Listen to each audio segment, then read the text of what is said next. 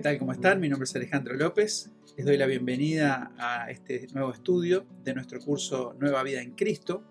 Les recuerdo que este curso lo pueden descargar de forma gratuita desde el link que aparece en la descripción del video o en la descripción del podcast.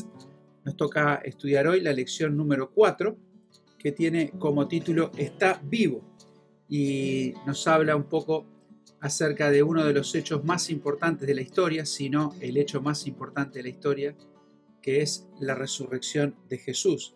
Comienza nuestra lección con el verdadero o falso, estas tres frases para que podamos discutir nosotros si son verdaderas o falsas, intercambiar un poco ideas. Les recuerdo que ustedes pueden dejar un comentario si comparten o no y por qué, siempre con respeto lo que nosotros vamos poniendo en el curso.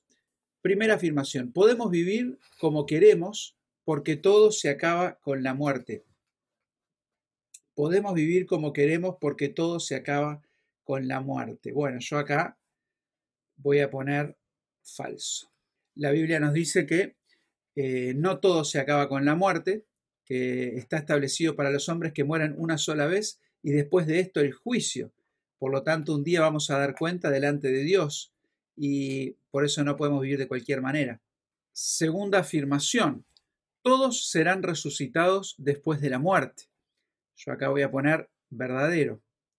La Biblia dice que hay resurrección de vida y resurrección de muerte. Hay una resurrección que es para aquellos que confiaron en Dios y a partir de ahí van a disfrutar de una vida eterna con Dios, pero también hay una resurrección de aquellos que no confiaron en Dios, que van a ser juzgados y van a sufrir lo que la Biblia llama la muerte segunda. Entonces no es un tema de lo que yo creo o lo que yo quiero, sino de lo que es verdad. En la tercera afirmación dice, es posible pensar en la muerte sin temor ni desesperación. La realidad es que muchas personas cuando piensan en la muerte eh, les comienza una angustia, un miedo, y es un tema que rápidamente quieren evitar es algo raro porque en nuestro mundo, por un lado, la muerte se naturaliza en muchas películas, en informativos, estamos acostumbrados a ver catástrofes, sufrimiento, dolor, muertes, hasta en juegos de computadora. De cierta manera se banaliza la muerte y eso nos hace insensibilizar, pero cuando se trata de nuestra propia muerte, ahí ya la cosa cambia. Es decir, estamos insensibilizados de la muerte siempre que sea la muerte de los demás. Pero cuando se nos acerca la muerte, cuando golpea la puerta de nuestra familia, es alguien cercano, o cuando pensamos nosotros mismos o pasamos por una enfermedad grave, entonces ahí comienza el temor y no queremos pensar en eso. Sin embargo, aquellos que somos cristianos podemos pensar en la muerte, por supuesto que no es algo que nos guste hacer o no es algo que nos alegre, porque hay separación, hay dolor para nosotros, para la familia, pero nuestra esperanza es que una vez que pasemos de esta vida a la eternidad, estaremos en la presencia de Dios. Y eso le decía el apóstol Pablo, él lo veía como una ganancia.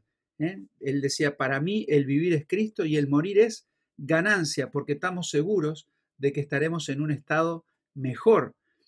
Pero no todos podrían pensar de la muerte de esta manera. Sin embargo, yo voy a poner acá verdadero porque es posible para aquellos que confían en Cristo y tienen seguridad de su salvación, pensar en la muerte sin ese gran temor y desesperación que produce en aquel que no tiene esperanza. La primera pregunta dice, está vivo. Era un domingo por la mañana después de la crucifixión de Jesús. De repente, ¿qué sucedió que interrumpió la tranquilidad del momento? Y nos da una cita, Mateo 28, vamos a buscar Mateo 28, del versículo 1 al 4. Vamos a leer, dice así, pasado el día de reposo, el sábado, al amanecer del primer día de la semana, vinieron María Magdalena y la otra María a ver el sepulcro. Y hubo un gran terremoto porque un ángel del Señor, descendiendo del cielo y llegando, removió la piedra y se sentó sobre ella. Su aspecto era como un relámpago y su vestido blanco como la nieve, y de miedo de él los guardas temblaron y se quedaron como muertos. Entonces, ¿qué sucedió que interrumpió la tranquilidad del momento? Un terremoto, pero dice acá que no fue un terremoto este, natural, sino que fue un terremoto ocasionado por un ángel, por un ángel. ¿Eh? Los ángeles son mensajeros de Dios enviados para cumplir determinados servicios y en este caso este ángel vino con la tarea de remover la piedra. Sabemos que esa piedra colocada sobre el sepulcro estaba sellada con el sello de Roma, una medida de seguridad, para prevenir que discípulos de Jesús robaran el cuerpo y dijeran que había resucitado. Ahora esa, esa piedra, que era una piedra enorme colocada sobre la tumba, fue removida y la guarda, ¿eh? soldados romanos especializados, hombres valerosos, dice que quedaron desmayados. Eh, cada vez que la Biblia nos habla de que ángeles se presentan y son visibles a los hombres, ocasionan gran temor y espanto. Bueno, esto evidentemente fue lo que sucedió. Jesús había resucitado y la piedra fue removida. ¿Qué dijo el ángel a las mujeres? En el versículo 5 dice, mas el ángel respondiendo dijo a las mujeres, no temáis vosotras, porque yo sé que buscáis a Jesús, el que fue crucificado. No está aquí, pues ha resucitado, como dijo. Venid y ved el lugar donde fue puesto el Señor. ¿Qué dijo el ángel a las mujeres? Que no teman, no temáis. Y dice que Jesús ha resucitado. ¿eh? Y las invita a ver el lugar donde Jesús había puesto esa tumba vacía, que es una de las cosas más sorprendentes de la historia de la resurrección. Aunque se sorprendieron, Jesús ya les había dicho que iba a morir y resucitar al tercer día. Mateo 16, 21. Desde entonces comenzó Jesús a declarar a sus discípulos que le era necesario ir a Jerusalén y padecer mucho de los ancianos, de los principales sacerdotes y de los escribas, y ser muerto y resucitar al tercer día. Evidentemente muchos de sus discípulos no entendieron completamente de qué estaba hablando Jesús, porque la resurrección los sorprendió. Recién después que ocurrió la resurrección comenzaron a recordar y a entender lo que Jesús estaba enseñando, que iba a morir y que iba a resucitar. No solo resucitó, sino que Hechos 1, 9 y 10 nos dice que luego fue, vamos a leer Hechos 1, 9 al 10, habiendo dicho estas cosas, viéndolo ellos fue alzado y le recibió una nube que le ocultó de sus ojos, y estando ellos con los ojos puestos en el cielo, entre tanto que él se iba, he aquí se pusieron junto a ellos dos varones de vestiduras blancas.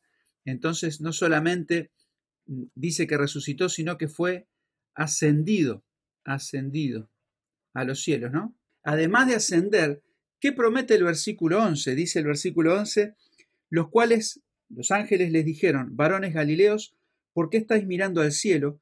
Este mismo Jesús que ha sido tomado de vosotros al cielo, así vendrá como le habéis visto ir al cielo. Así que promete que Jesús regresará. Y eso es lo que estamos esperando los cristianos hasta el día de hoy. El regreso de Jesús, que muchos se burlan, muchos dicen, ah, ya pasaron dos mil años, no va a volver, pero segunda Pedro dice que Jesús no retarda su promesa, Dios no retarda su promesa como algunos lo tienen por tardanza, sino que es paciente para con todos. Dios está dando oportunidad hasta el día de hoy para que hombres y mujeres se arrepientan de sus pecados y pongan su fe en Jesucristo para salvación. Pero es seguro que Jesús volverá. Y de hecho, el contexto en el que estamos viviendo, las cosas que están sucediendo, nos dan las pautas de que todo se está preparando para el regreso de Jesucristo. La resurrección de Jesús es un evento único en la historia del mundo, tan extraordinario que a muchos les parece increíble. Romanos 1.4 resalta la importancia de la resurrección cuando dice que Jesús fue declarado, y ahí vamos a leer Romanos 1.4, dice, fue declarado Hijo de Dios con poder, según el Espíritu de Santidad, por la resurrección de entre los muertos. Así que acá vamos a poner declarado Hijo, Hijo de Dios por la resurrección. Jesús había en, varios momentos de su vida eh, reclamado ser hijo de Dios, había declarado ser hijo de Dios, ser Dios mismo. Yo y el Padre uno somos. Si Jesús hubiese muerto y quedado en la tumba, claramente todo lo que él había dicho y enseñado era mentira, hubiera sido un falso Cristo más de tantos que hubo pretendiendo ser hijos de Dios o enviados de Dios. Ahora, el hecho de la resurrección es lo que comprueba, lo que confirma, es el sello de que Jesús realmente es quien dijo ser, Dios mismo. Por eso dice acá que fue declarado Hijo de Dios por la resurrección de entre los muertos. Cualquiera puede decir que es enviado de Dios, cualquiera puede decir que es Dios, sin embargo lo tendríamos como un loco más. Sin embargo, Jesucristo fue confirmado su mensaje por medio de la resurrección. ¿Qué importancia tiene para nosotros saber que Jesús resucitó de los muertos? ¿Nos afecta de alguna manera hoy? ¿Qué pasaría si Cristo no hubiera resucitado? Vamos a leer ahí 1 Corintios 15, del 12, vamos a leer del 12 al 17, todo ese, ese trecho. Dice así, pero si se predica de Cristo que resucitó de los muertos, ¿cómo dicen algunos entre vosotros que no hay resurrección de muertos? Porque si no hay resurrección de muertos, tampoco Cristo resucitó. Y si Cristo no resucitó, vana es entonces nuestra predicación, vana es también vuestra fe.